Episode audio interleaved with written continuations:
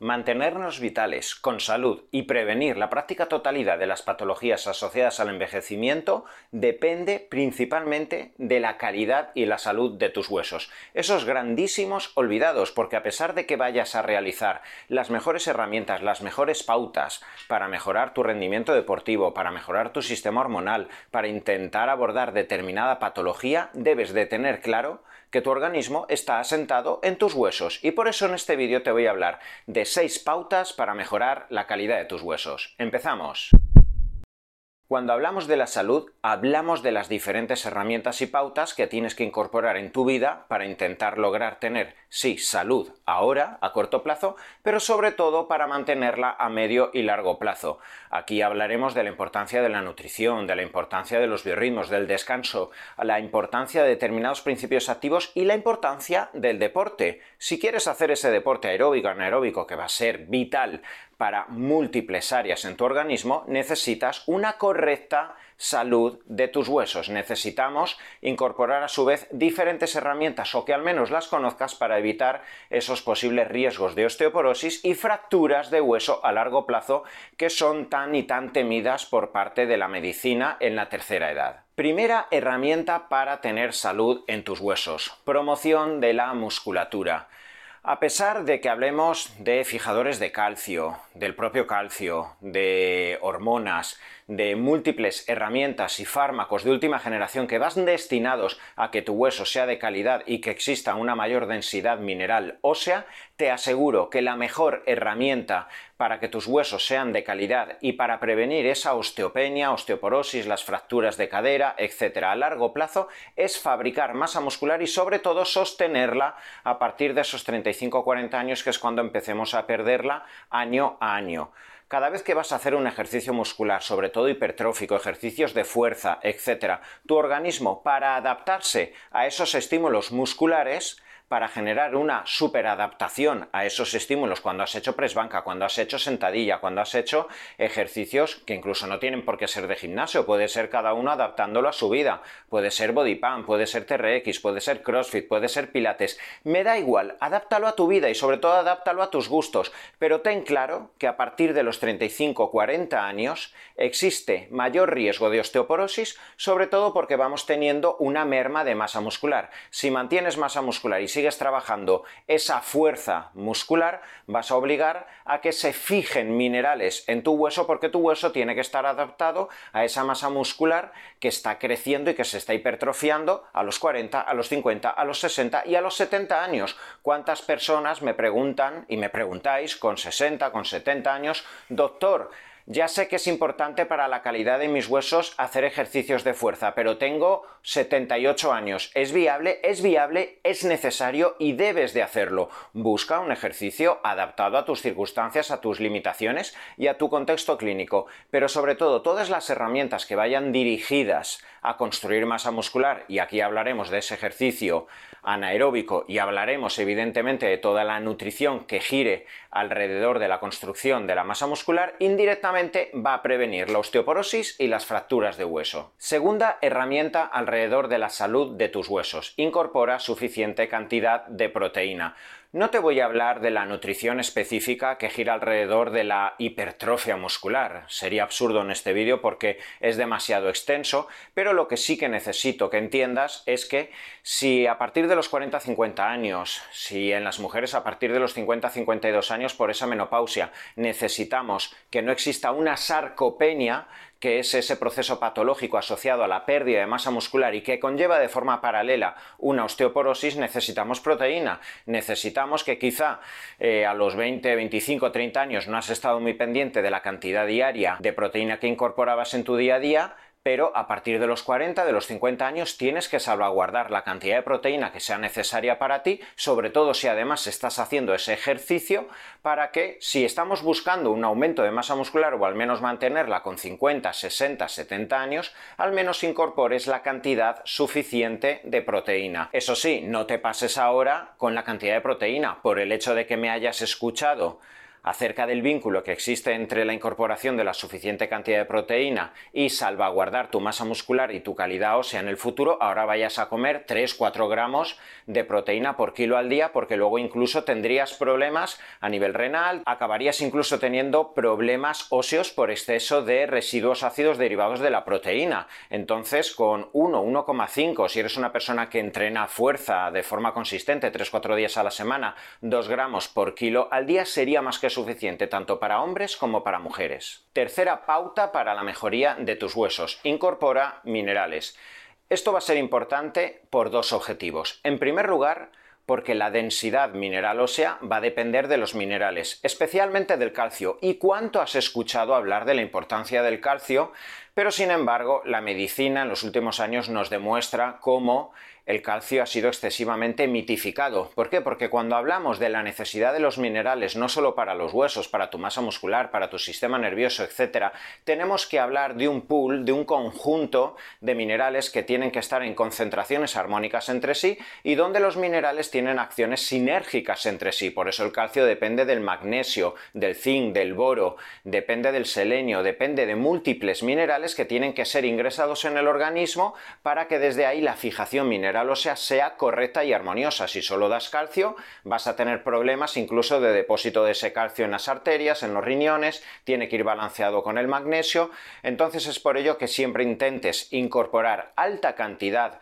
de verduras, de plantas, de legumbres, de múltiples opciones a través de los nutrientes que te puedan incorporar mucha cantidad de fitonutrientes y de minerales. Y si además incluso quieres eh, tomar directamente minerales, tienes que encontrar fórmulas amplias donde encontremos todo ese pool de minerales que ya sabéis que para mí la mejor fórmula es el agua de mar, porque vamos a encontrar hasta 84 minerales eh, de forma coloidal, de forma total biodisponible y absorbible desde la mucosa intestinal a la sangre y sobre todo en las concentraciones adecuadas tal y como se encuentran los minerales en la matriz extracelular que es finalmente lo que queremos para mejorar la salud ósea. Un detalle del que quiero hablar en este vídeo. Muchos de vosotros cuando hablo del agua de mar me preguntáis, doctor,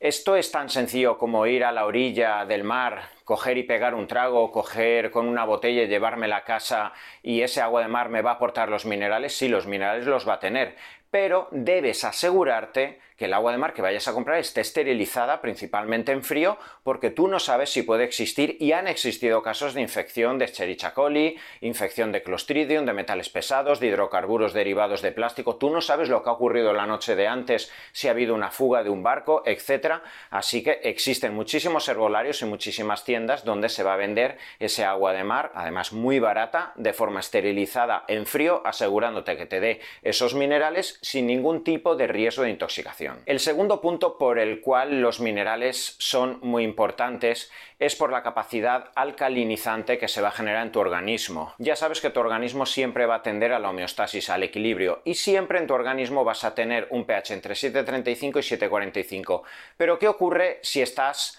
expuesto a múltiples reacciones acidificantes como consecuencia de comer muchísima carne, muchísima cantidad de proteína y no introducir minerales derivados de la fruta, de las legumbres, de las hortalizas, de la verdura. ¿Qué ocurre si eres una persona excesivamente estresada, que no duermes, si eres una persona que toma fármacos que generan residuos acidificantes, que haces ejercicios explosivos glucolíticos que generan una liberación de ácido láctico, lo cual genera una acidificación del medio extracelular, que tu organismo en un intento de que no se acidifique tu medio extracelular, va a buscar recursos alcalinos dentro del organismo, donde principalmente tenemos en nuestro organismo recursos alcalinizantes en nuestros huesos y en el esmalte de los dientes. Si tú no introduces ningún elemento compensatorio alcalinizante, tu organismo va a recurrir al calcio, al boro, al magnesio, al manganeso, al selenio, al potasio, todas estas estructuras, todos estos minerales que vamos a encontrar en nuestro hueso y por ello muchas personas que se encuentran expuestos a reacciones acidificantes, por ejemplo la Coca-Cola,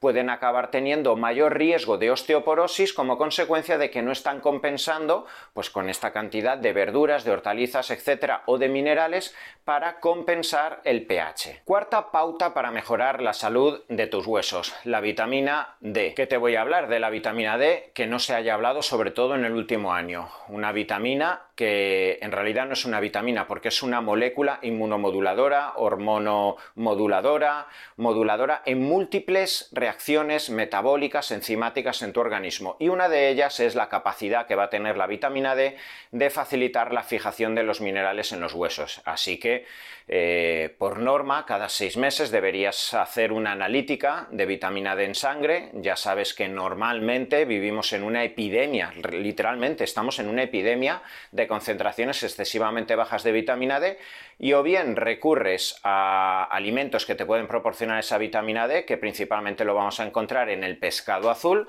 o bien puedes introducir de 2.000 a 5.000 unidades de vitamina D diaria para facilitar esa fijación del calcio y del resto de los minerales en tus huesos. Quinta herramienta para facilitar la salud de tus huesos, gestión del estrés.